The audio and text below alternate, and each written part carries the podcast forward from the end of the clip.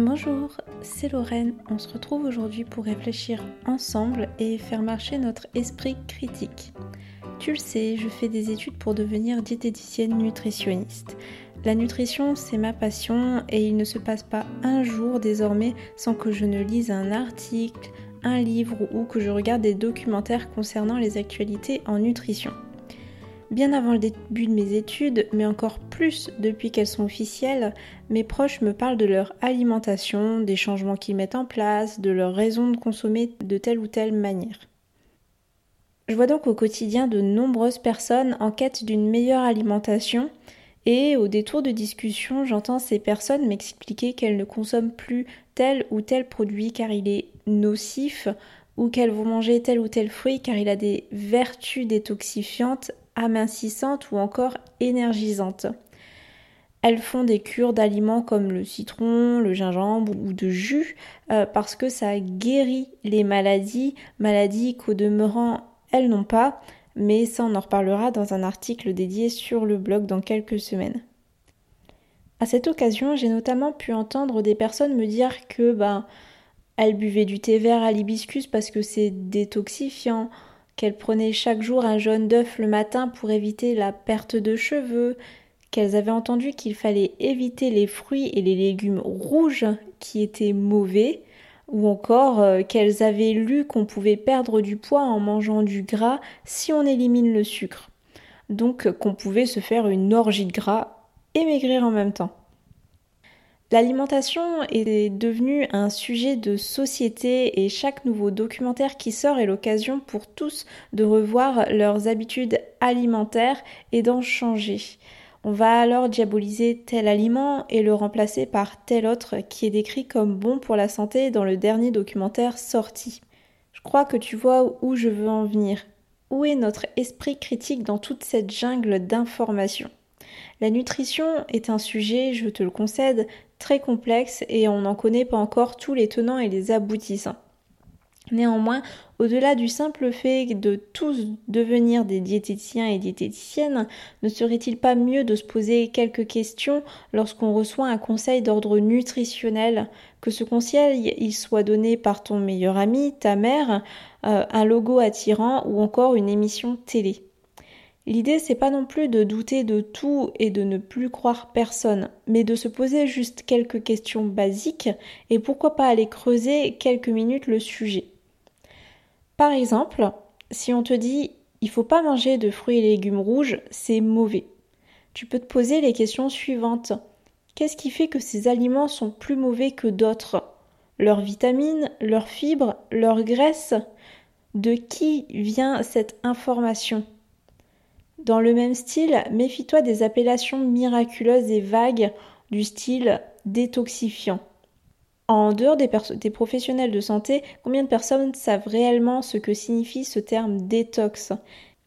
On pense à tort qu'il s'agit de perdre du poids et je te renvoie pour ça à mon podcast publié cet été sur la détox. Penses-tu sincèrement qu'une tisane prise une fois dans la journée va détoxifier ton corps euh, de toxines euh, inconnues dont on ne cite même pas le nom?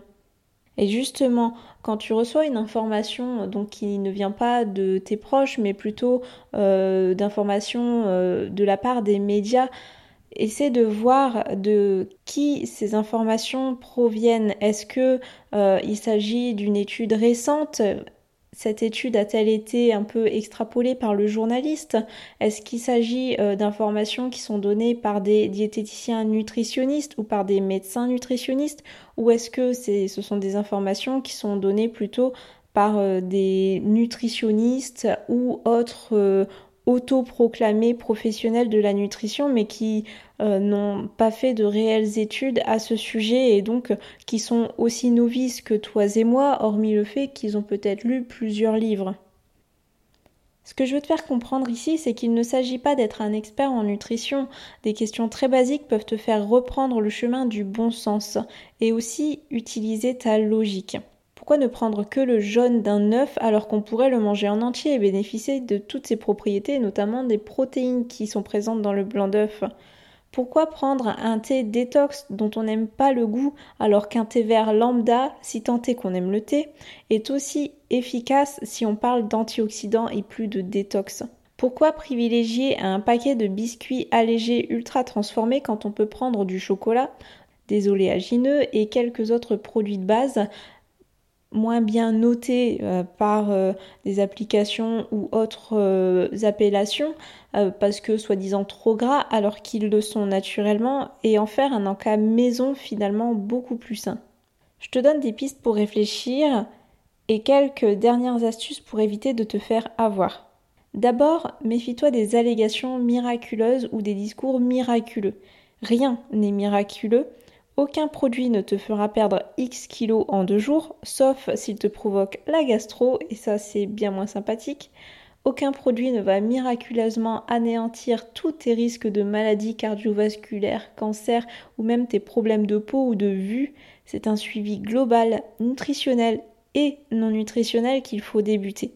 Et dans le même sens, aucun aliment n'est à proscrire lorsque tu es en bonne santé, ne souffre d'aucune allergie spécifique, etc. À partir de ce moment, pourquoi s'évertuer à croire ce genre de conseils provenant de n'importe qui? Aussi, comme je te le disais, informe-toi auprès de professionnels. On dirait que j'enfonce une porte ouverte, mais tonton René, euh, qui a soi-disant guéri ses inflammations en ne mangeant plus de haricots verts, euh, je force le trait pour que tu comprennes, il n'a pas fait d'études, il se base sur sa propre expérience sans avoir analysé la globalité de sa situation pour te donner des conseils qui sont généraux. Donc vraiment, si tu veux des conseils particuliers, demande à un professionnel dans le domaine qui a été formé en nutrition. Et de même, euh, si tu t'informes sur Internet, choisis des sources fiables. Une source fiable n'utilisera pas de termes sensationnalistes pour te faire croire ce qu'il dit.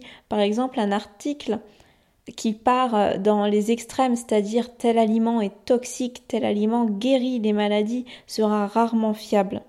Les contenus de qualité sont ceux qui sont dans la mesure, car comme je te le disais en début d'épisode, la nutrition, c'est une science encore récente et on n'a pas toutes les données. Aussi, si tu as un peu de temps, essaie de chercher des informations contradictoires avec ce que tu viens de lire, écouter ou regarder. Ça te permettra de relativiser les informations que tu viens d'intégrer et pourquoi pas de les confirmer. Et enfin, le meilleur conseil, si tu ne sais pas t'y retrouver dans tous euh, ces conseils qu'on te donne, euh, que ce soit donc euh, tes proches, à la télé, dans ce que tu lis, etc., et notamment quand tu vas faire tes courses en magasin, si tu es perdu pour tes achats, fais simple. Prends des aliments avec une liste d'ingrédients la plus courte possible, voire des ingrédients bruts. Et si tu ne connais pas un produit qui te semble exotique, oublie-le. Le psyllium, c'est pas indispensable pour ta santé, alors concentre-toi sur ce que tu connais et qui vient de chez toi. Voilà, j'espère t'avoir donné les clés pour te sortir des idées reçues et des conseils en tout genre sur ton alimentation. Je sais que c'est pas facile dans une vie bien remplie de s'occuper en plus de savoir qui croire et quoi manger. Il s'agit d'un investissement au long terme puisqu'à force tu n'auras plus besoin de te poser de questions et tu ne te feras plus avoir tout simplement. Tu travailles aussi ton bon sens et ta logique qui n'ont pas besoin d'être experts pour voir qu'un conseil qui t'est donné ne te concerne pas ou est tout simplement erroné. On arrive donc à la fin de cet épisode et j'en profite pour te faire une petite annonce. L'année s'accélère pour moi puisque je pars en stage pour quelques semaines et début juin je passe mes premières épreuves de BTS. J'ai donc décidé de réduire le rythme du podcast et du blog pour quelques mois afin de pouvoir me consacrer davantage à mes études qui tu le sais sont très importantes et qui me permettent aussi de te faire des épisodes de meilleure qualité. Les prochains épisodes du podcast seront donc publiés moins régulièrement, peut-être toutes les trois semaines ou un podcast par mois. Je ne me fixe pas de date parce que cela va m'occasionner sinon plus de stress que ce que j'essaie justement de réduire.